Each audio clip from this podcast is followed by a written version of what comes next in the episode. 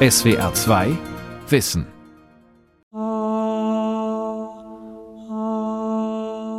Es muss einen Grund geben, eine Ursache. Für das alles. Das Universum, die Erde, die Natur, die Menschen. Für mich. Aber alles, was man kriegt, sind Mythen. Geschichten von der Entstehung der Welt. In beliebiger Sprache aus beliebigen Kulturen. Aber es sind nur Worte. Nichts als Worte, diese Weltentstehungsmythen.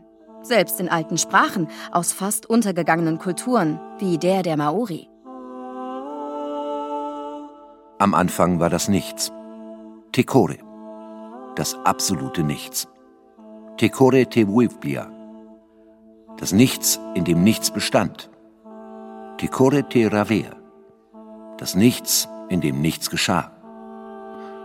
Und dann war die Dunkelheit. Tepo, die unendliche Dunkelheit. Tepo Nui, die große, unendlich weite Nacht. Tepo Roa, die unendlich lange Nacht. Tepo Tekitea, die Nacht, in der nichts wahrnehmbar war. Tepo Uri Uri, die tiefschwarze Nacht. Es herrschte Dunkelheit von der ersten bis zur zehnten Nacht, von Tepo Tuatai bis Tepo Tuangauru. Der Urknall, ein physikalischer Mythos. Von Uwe Springfeld. Beliebige Worte, beliebige Bedeutungen, beliebige Mythen. Selbst in der Bibel. Die Sprache Martin Luthers. Am Anfang schuf Gott Himmel und Erde. Und die Erde war wüst und leer. Und Finsternis lag auf der Tiefe. Und der Geist Gottes schwebte über dem Wasser. Und Gott sprach, es werde Licht. Und es ward Licht. Und Gott sah, dass das Licht gut war. Es muss einen tatsächlichen Grund geben, eine faktische Ursache. Für alles. Das Universum, die Erde, die Menschen. Für mich. Einen einzigen, allerletzten, finalen, wahren Grund. Aber welcher Mythos in welcher Sprache ist der wahre? Galileo Galilei soll einmal gesagt haben, die Sprache der Natur sei die Mathematik. Und eine Sprache, sagt der Sprachpsychologe Reinhard Bayer von der Humboldt-Universität Berlin. Sprache muss bestimmte Merkmale erfüllen. Zum Beispiel, dass ein Zeichensystem ist, das uns erlaubt, die reale Welt zu beschreiben, um über die Realität zu kommunizieren. Sprache muss bedeutungshaltig sein, also Zeichen, die für bestimmte Dinge in der Realität stehen. Sie müssen abgrenzbar sein von den Dingen. Sie müssen aber nicht die Realität selbst sein dass ich also über Dinge reden kann, die gar nicht da sind. Zeichen gibt's genug in den mathematischen Gleichungen der Naturgesetze. Griechische und lateinische Buchstaben, oft mit Potenzen und Indizes versehen, verbunden durch Rechenzeichen. Hinzu kommen natürlich Brüche. Immer wieder Brüche.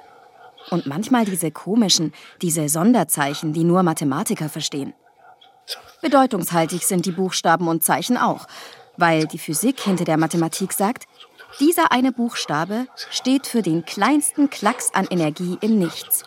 Ein ganzer Satz von Buchstaben nebenan erzählt, wie diese Energie gequetscht, gestaucht, gedehnt und gezogen wird. Eigentlich gar nicht so kompliziert, wenn man es einmal kapiert hat. Aber Herrgott, wer versteht denn das? Mathematik, die Sprache der Natur. Es gibt Sprachen, die wie einige Bantu-Sprachen nur gesprochen werden, die aber nie eine eigene Schrift entwickelt haben. Mit der Mathematik scheint es genau andersrum zu sein. Diese Sprache kann man nicht sprechen, sondern nur schreiben. In sonderbaren Begriffen. Sie unterscheiden sich prinzipiell von denen des Alltags, wenn man spricht, wie einem der Schnabel gewachsen ist, mit Worten, die man von Kindheit an gelernt hat und die jedermann problemlos versteht, der die gleiche Sprache spricht. Spaziergang beispielsweise, Wiese oder Baum. Man sagt dann, das Wort Baum bedeutet, ich meine einen Gegenstand, der hat eine Wurzel, der hat Äste, einen Stamm und Blätter und hat vielleicht Stoffwechsel. Ja, dass ich also versuche, über solche Merkmalssätze, also Kombinationen von Merkmalen, versuche die Bedeutung von Wörtern zu spezifizieren oder zu beschreiben. Das ist eine ganz gängige Strategie in der Psychologie um Bedeutung greifbar zu machen. Hat jeder Baum Blätter? Hat wirklich jeder Baum Äste? Wie sah der Tannenbaum zu Weihnachten aus, wie die Palme auf den Urlaubsfotos? Begriffe des Alltags lassen sich nicht aus Einzelmerkmalen zusammensetzen wie ein Spielzeughaus aus Bausteinen. Alltagssprache ist ungenau, verwaschen. Als Mittel zur Beschreibung der Welt setzt sie mehr auf Ahnung, Einsicht, Anteilnahme, Einfühlungsvermögen. Kurz, sie setzt mehr aufs aushandelnde Gespräch als aufs Verstehen, Begreifen, Kapieren. Anders die Mathematik als Sprache der Natur. Hier sind Begriffe exakt, mit nur einer einzigen Bedeutung. Der Begriff Energie ist naturwissenschaftlich nicht die Entschlossenheit und Tatkraft, mit der manch eine ihr Projekt vorantreibt.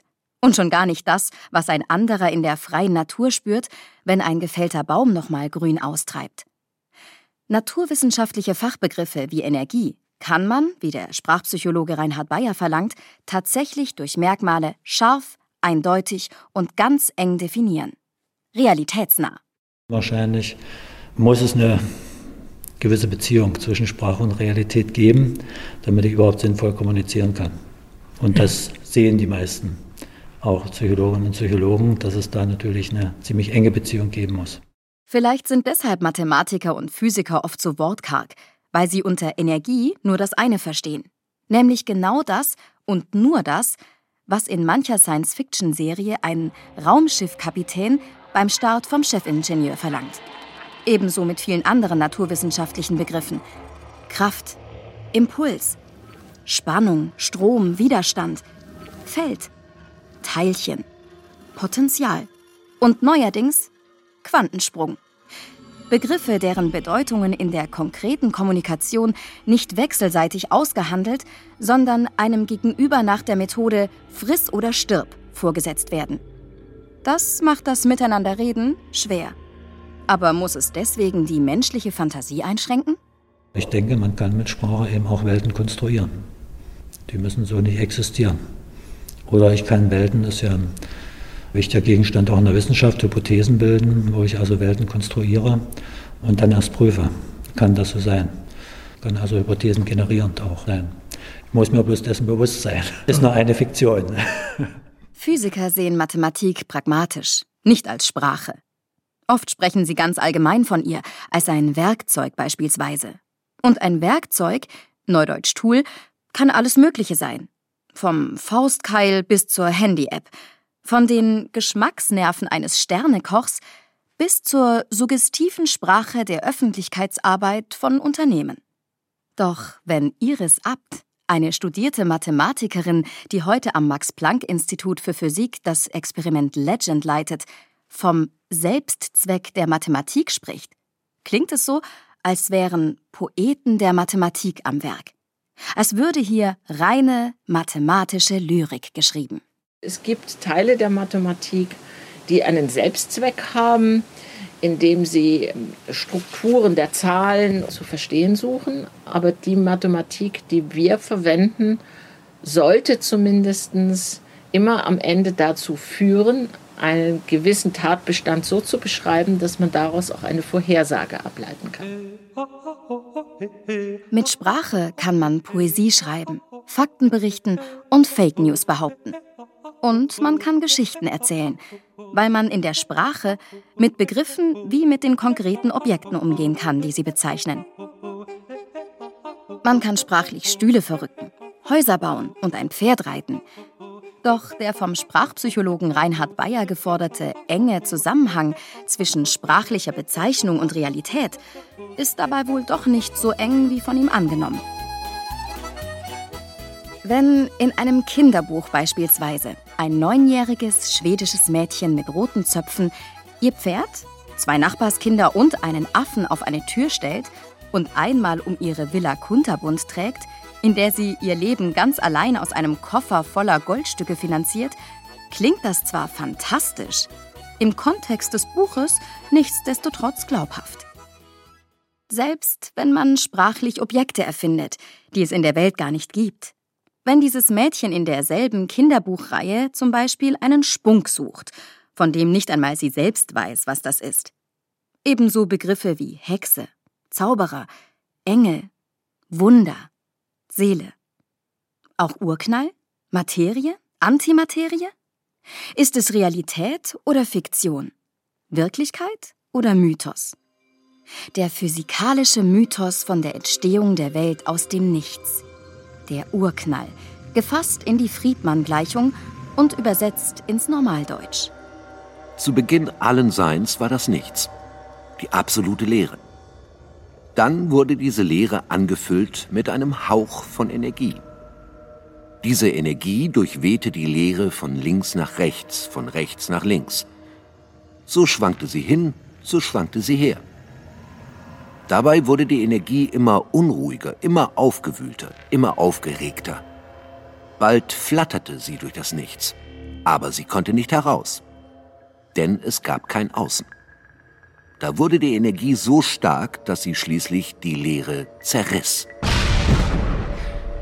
Als die Leere platzte, gebar sie Raum und Zeit, Materie und Antimaterie. Und eine einzige wilde Urkraft, die all das zusammenhielt. Denn es war der Beginn allen Seins, von Natur und Leben bis hin zu jedem einzelnen Menschen. Die Geburt des Universums. Das ist, glaube ich, so ein wichtiges Merkmal so einer Fiktion oder auch von, wie überzeugend so eine Fiktion, fantastischer Roman wirkt. Wenn es dort ständig Widersprüche geben würde in dieser Welt, würde ich sagen, dann klappt der Praxistest in dieser Fiktion nicht so richtig überzeugend. Und dann wird auch die ganze Geschichte und damit diese Welt nicht so sehr überzeugend sein.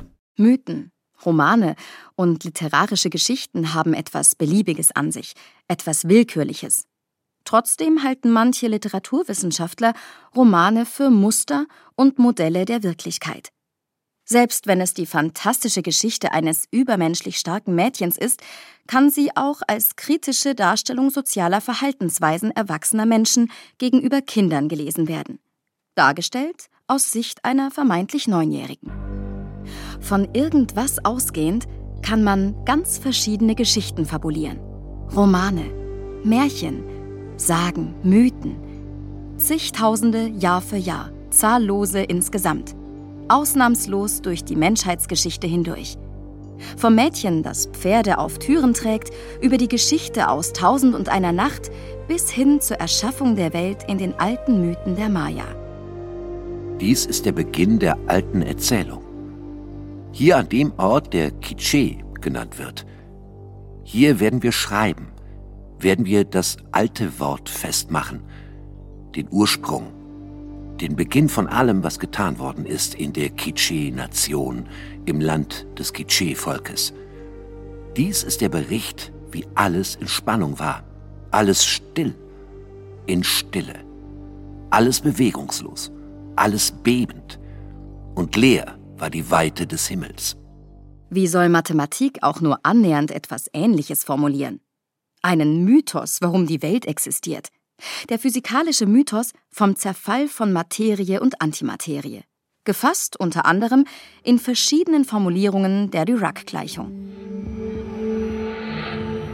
Als das Urvakuum das Universum gebar, war die Welt voller Harmonie. Die beiden Schwestern Materie und Antimaterie beherrschten einträchtig den gesamten Kosmos, zusammengehalten von einer einzigen, einer wilden Urkraft. Um sie herum dehnte sich der Raum und die Zeit lief wie ein verspieltes Hündchen hin und her, vor und zurück. So gab es in diesem Universum keinen Unterschied zwischen Vergangenheit und Zukunft, zwischen Sein werden und Gewesensein. Etwas zu planen war genauso wertvoll, wie sich an etwas zu erinnern. Als sich das Universum jedoch weiter ausdehnte und der Raum zunahm, zerriss die Urkraft in vier Teile. Da gerieten die beiden Schwestern in einen Streit. Sollte man sich beim Tanz lieber links oder rechts herumdrehen? War es schicker, positive oder negative Ladung zu tragen? Und vor allem, sollte die Zeit vorwärts oder rückwärts laufen? Die Schwestern stritten unerbittlich und so heftig, dass sie schließlich ihre Heere aufeinander hetzten. Literarische und mathematische Geschichten unterscheiden sich in einem Punkt. Romane, Sagen und Mythen sind allein der Glaubwürdigkeit verpflichtet. Geschichten, die man nicht glauben kann, taugen nichts. Mathematische Geschichten, sofern kein Selbstzweck, sind nicht nur der Glaubwürdigkeit, also der menschlichen Fantasie, sondern auch der formalen Logik und damit auch der Wahrheit über die Welt verpflichtet.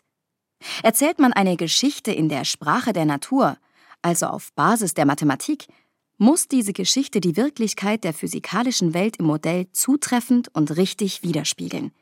Erst dadurch wird die mathematische Geschichte der Welt glaubwürdig. Stellt sich irgendwann heraus, dass sie die Welt doch falsch wiedergegeben hat, verliert sie diese Glaubwürdigkeit. Nur, wie stellt man sowas fest? Es wird beobachtet, dann wird aus den Beobachtungen ein Modell herausgezogen und dieses Modell hat nur einen Wert, wenn es eine Vorhersage macht. Und dann kann ich die Vorhersage überprüfen durch eine Messung. Ein Modell, was keine Vorhersagen machen kann, das ist Philosophie. Die Mathematik ist logisch aufgebaut. Das bedeutet, ist auch nur eine ihrer Voraussetzungen falsch, kann das Ergebnis niemals richtig sein. Außer durch den dummen Zufall, dass ein zweiter Denk- oder Rechenfehler den ersten aufhebt. So konnten die Ägypter der Antike nur dann Kreise annähernd richtig berechnen, wenn sie sich von einer falschen Kreiszahl Pi ausgehend gründlich verkalkulierten. Das zweite Problem, selbst wenn die Voraussetzungen stimmen und man korrekt kalkuliert, muss man die Ergebnisse immer noch interpretieren, also aus der Sprache der Mathematik in die des Alltags übersetzen. Anfang des 16. Jahrhunderts verkaufte Johannes Karion, der angesehene Astronom und Mathematiker am Hof Joachims I. von Brandenburg, wissenschaftlich verfasste Einblattdrucke, sogenannte Praktiken, in denen er astrologische Prognosen zu künftigem Wetter, zu Ernteaussichten, Vorhersagen über bevorstehende Krankheiten, drohende Kriegsgefahren und Katastrophen machte. Exakt errechnet. Wie will man wissen, ob Physiker heute ähnlich exakte Rechnungen vollkommen fehlinterpretieren? Die Mathematik, die wir verwenden, sollte zumindest immer am Ende dazu führen, einen gewissen Tatbestand so zu beschreiben, dass man daraus auch eine Vorhersage ableiten kann. Man benutzt Mathematik, um ein Modell aufzubauen, mit dem man dann Vorhersagen machen kann, was passiert. Voraussagen stehen und fallen mit den Voraussetzungen, von denen die Wissenschaftler ausgehen. Also damit, ob ihre erste Aussage wahr oder falsch ist. Über die Kriterien von wahren und falschen Aussagen hatte der brasilianische Philosoph Willard van Orman Quine nachgedacht. Sein Ergebnis sinngemäß, die logische Aussage es regnet, ist genau dann wahr, wenn es tatsächlich regnet. Damit hat er der Wissenschaft ein Handwerkszeug gegeben, ihre Hypothesen, also mathematisch formulierte Geschichten über die Welt, zu überprüfen. Man muss nur irgendwie feststellen, ob es tatsächlich regnet. Man kann zum einen ergänzende Beobachtungen machen sich bewegende Scheibenwischer, aufgespannte Regenschirme. Oder man macht ein Experiment. Man geht auf die Straße und lässt sich nass regnen. Nur, was soll man klitschnass bis auf die Haut vom Gedanken eines zweiten Philosophen Karl Popper halten, den seit knapp 100 Jahren intellektuelle Spatzen von den Dächern pfeifen? Dass man durch Experimente, wie sich durchregnen zu lassen, keine Theorie wie es regnet bestätigen, sondern nur widerlegen kann. Vielleicht gibt es ja tatsächlich sinnvollere und heute noch unbekannte Beschreibungen für die Wassertropfen, die vom Himmel fallen. Man muss den theoretischen Unterbau eines Experiments schon als wahr akzeptieren, wenn man experimentell darauf baut. Egal, ob es um Regen geht oder den Urknall oder um die Frage aus der Quantenfeldtheorie, warum das Universum in seiner heutigen Form existiert, sagt der Experimentalphysiker Thomas Lohse von der Humboldt-Universität Berlin. Ich meine, da steckt natürlich ein Unterbau drunter. Ja. Bevor man so eine Vorhersage macht, betreibt man Quantenfeldtheorie und muss erstmal ein ganzes Theoriegebäude aufbauen und auch akzeptieren, dass man in diesem Rahmen operiert. Wenn man aber sozusagen die Bühne, auf der man spielt, festgelegt hat, dann ist es so einfach, ja. TheoretikerInnen erzählen mathematische Geschichten die theoretischen Unterbauten der Experimente. Experimentalphysiker überprüfen diese Geschichten auf ihre logischen Folgen oder, wie sie oft sagen, auf ihren Wahrheitsgehalt hin. Sich durchregnen lassen ist dabei nur ein Schülerversuch. Wissenschaftliche Experimente funktionieren anders, komplizierter, weil es für Abendgarderobe auf dem Weg in die Oper andere Kriterien für Regen gibt als in Funktionswäsche beim Survival-Training. Da muss definiert werden. Also wird diskutiert. Professorinnen schreiben Artikel, Studenten Master- und Doktorarbeiten. Vielleicht habilitiert jemand mit Schwerpunkt Pluvialogie, Vulgo-Regenkunde. Und vielleicht kristallisieren sich verschiedene Denkschulen mit verfeindeten grauen Eminenzen heraus. Bis man es hat. Tröpfchengröße, Tröpfchenzahl, Wassermenge pro Kubikmeter. Von weiteren Effekten wie Wind und Verschmutzung des Regenwassers wird abstrahiert. Wenn die Forscher dann eine entsprechende Beregnungsanlage bauen und reproduzierbare Experimente durchführen, fragt sich der Laie auf dem Weg in die Oper oder beim Survival-Training, was hat das noch mit Natur und natürlichem Regen zu tun? Und Philosophen fragen, hat die Forschung die Realität von Dreckeffekten bereinigt oder hat man eine neue, eine naturwissenschaftlich untersuchbare Wirklichkeit konstruiert. Aber wie gesagt, man muss einen theoretischen Unterbau, eine Geschichte, erzählt in der Sprache der Naturmathematik, akzeptieren, um überhaupt experimentieren zu können. Die Experimentalphysiker sagen, na und? Und die Theoretiker sagen, ja, aber lass uns doch eine Theorie entwickeln. Und dann sagen wir, ja, gut, wir Experimentalphysiker, aber da müsst ihr ja erstmal wieder neue Teilchen erfinden, die kein Mensch jeder sehen kann. Ja, aber das macht nichts. Das ist so ein bisschen der Unterschied zwischen Experimentalphysikern und Theoretikern. Der theoretische Unterbau, weshalb das Universum in seiner materiellen Form existiert. 1. Materie und Antimaterie. Seit Äonen bekämpfen sich Materie und Antimaterie. Und obwohl die Materie ihre Schwester fast besiegt hat, gibt sich die andere nicht geschlagen. Das Schicksal hat beide Schwestern in einem ewig währenden Kreislauf aus Werden und Vergehen miteinander verbunden. So vernichten sich bis heute Materie und Antimaterie in einem grellen Lichtblitz, der wiederum Materie und Antimaterie gebiert. Wie konnte in dieser kosmischen Gerechtigkeit die Materie die Überhand über ihre Schwester gewinnen? In der Tat, wenn Energie kristallisiert zu Materie, kommt gleich viel Materie und Antimaterie heraus. Wir brauchen ein thermisches Ungleichgewicht und wir müssen dafür sorgen, dass Materie und Antimaterie sich unterschiedlich verhalten. Das kann man auch mathematisch ausdrücken. Das ist etwas komplizierter. Wenn Sie es hören wollen, erzähle ich es Ihnen. Der theoretische Unterbau, weshalb das Universum in seiner materiellen Form existiert, 2. Der Beta-Zerfall eines Neutrons und die Sehnsucht des Neutrinos auf die Welt. Jedes einzelne Partikel musste sich in diesem Krieg entscheiden. War es Materie oder war es Antimaterie? So besprachen sich drei von ihnen, die gemeinsam ein Größeres bewohnten. Ich bleibe hier, sagte das dickste von ihnen und rührte sich nicht. Ich kämpfe, sagte der Krieger, zog in die Schlacht und zerstob an seinem Zwillingsbruder, der Antimaterie. Das dritte Teilchen schwieg in seiner Sehnsucht, das Universum und sich selbst kennenzulernen. Gemeinsam mit dem Krieger verließ es als Mann sein Heim, um sich unterwegs in eine Frau zu verwandeln und schließlich als etwas Drittes in einem größeren Teilchen wieder einzuziehen. Nehmen wir den Beispiel, dass ein Neutron keine Lust mehr hat, in einem Kern zu verweilen und sagt, ich möchte ein Proton werden. Da muss es ein Elektron ausschicken und ein Antineutrino. Und das guckt sich dann den ganzen Kern an und sagt, das möchte ich jetzt machen. Sagen die anderen Nukleonen da drin, ja, mach mal, geht aber nicht.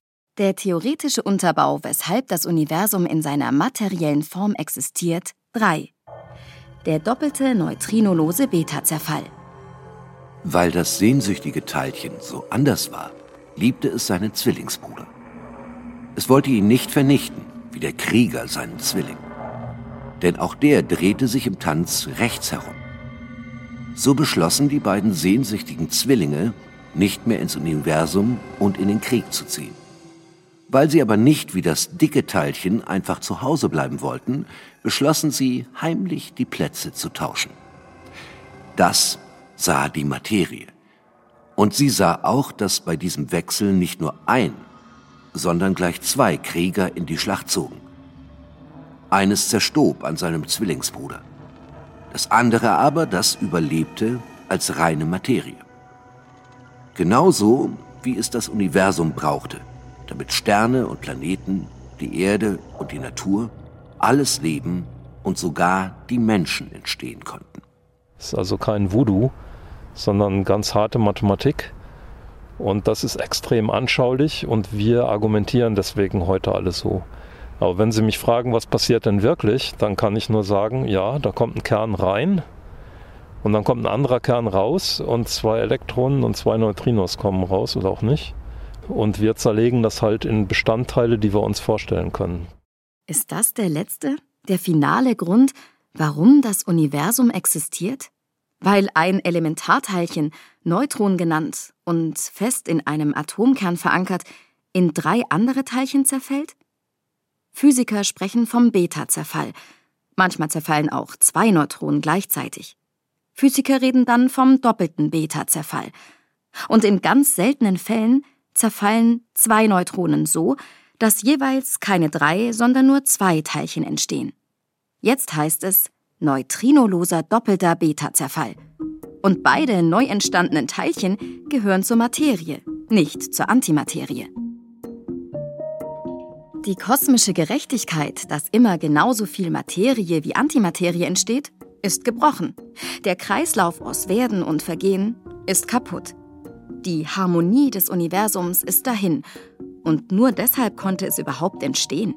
Nur deshalb kann es Galaxien und Sterne, die Sonne, Planeten und die Erde, das Leben, die Natur und die Menschen überhaupt geben weil es nach dem unendlichen Willen allen Werdens die kosmische Harmonie nie gegeben hat. Ein schöner Mythos. Oder ist es tatsächlich so passiert? Wie soll man das wissen? Man sollte ein Neutrino einfangen und es befragen. Sie wollen das einzelne Neutrino einfangen, das einzelne. Da müssen Sie eine Bleiwand von hier bis nach Alpha Centauri bauen, vier Lichtjahre. Dann haben Sie 68 Prozent Chance, dass das Ding stecken bleibt. Wir werden hier, während wir hier sitzen, von Milliarden von Neutrinos durchdrungen. Und wir haben die Chance, dass zweimal in unserem Leben ein Neutrino in unserem Auge stecken bleibt, ein Elektron erzeugt und einen Lichtblitz macht. Oder ein Experiment machen. Wie das zur Überprüfung, ob es regnet. Auch hier hat man diskutiert, definiert, eine Anlage gebaut, die die Natur modellhaft nachbilden und die Dreckeffekte der Natur herausfiltern soll. Damit der reine, der pure Effekt zurückbleibt. Denn was man sucht, passiert ab und zu in kosmischen Maßstab, also fast nie auf der Erde. Deshalb muss man nicht nur wissen, was man sucht, sondern man muss sich auch sicher sein, dass es das Gesuchte ist, das ein Messgerät ausschlagen lässt und nichts anderes. Das ist das Wichtige. Wie ich schon sagte, ich muss diese drei, vier Ereignisse nachher kennen und das kann ich nur, wenn es keine Untergrundereignisse gibt, wenn es keinen Prozess gibt, der ein Signalereignis vortäuschen kann. Das ist das Kernkriterium. Störeffekte. Zum Beispiel der menschliche Körper macht etwa 5000 radioaktive Zerfälle in der Sekunde. Oder die Raumluft, 400 radioaktive Zerfälle pro Sekunde. Oder wenn jemand einen Tomatensalat mit, ganz schlimm, Petersilie ins Labor bringt, also wie macht man's? Das ist das Experiment, das ist ein Wassertank. Dieser Wassertank schirmt ab gegen zum Beispiel externe Neutronen. Dann kommt in den Wassertank ein Kryostat, in dem ist flüssiges Argon. Das Argon schirmt auch ab gegen Strahlung.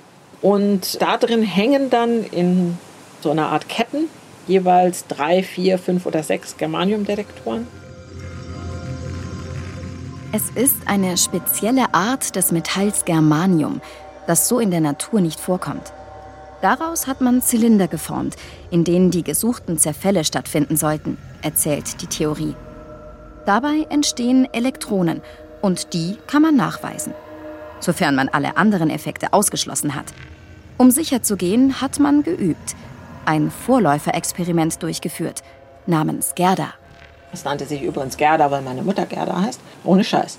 Ja, da waren alle damaligen Kollaborationsmitglieder zusammen. Und es stellte sich heraus, noch einer von den Russen hatte auch eine Mutter namens Gerda. Also haben wir Gerda vorgeschlagen. Germanium Detektor Array für Feld. Und da sonst jeder eigentlich nur für sein eigenes gestimmt hat, waren wir die einzigen, die beide für Gerda gestimmt hatten. Und dadurch haben wir gewonnen. Und so wurde das zu Gerda. Im Augenblick wird das Experiment namens Legend noch aufgebaut. Ergebnisse erwartet man in ein paar Jahren. Die Frage bleibt, sollte man die Ergebnisse glauben, wenn sich diese extrem seltenen Effekte zeigen? Oder sollte man sagen, das ist doch nur eine von Naturwissenschaftlern konstruierte Wirklichkeit und man kann sowieso keine Theorien überprüfen? Wieder kann man einen Philosophen zu Rate ziehen, einen Pragmatiker, Wilhelm von Ockham. Man solle im Fall einer Wahl der Theorie den Vorzug geben, die am einfachsten sei. Wenn man bei Regen rausgeht und man wird nass, es regnet. Wenn sich die Effekte zeigen, ja, so kann ein Großteil der Materie entstanden sein. Denn das Experimentieren unterscheidet den physikalisch-mathematischen Mythos der Weltentstehung von allen anderen. Von denen der Maori bis zur Lutherbibel. Selbst wenn er sich in ferner Zukunft auch als falsch herausstellen sollte, Heute ist er keine Glaubenssache, sondern vernünftig. SWR 2 Wissen. Der Urknall. Ein physikalischer Mythos. Von Uwe Springfeld. Sprecher Diana Gantner und Sebastian Schäfer. Regie Günther Maurer. Redaktion Dirk Asendorf. SWR 2 Wissen. Manuskripte und weiterführende Informationen zu unserem Podcast und den einzelnen Folgen gibt es unter swr2wissen.de.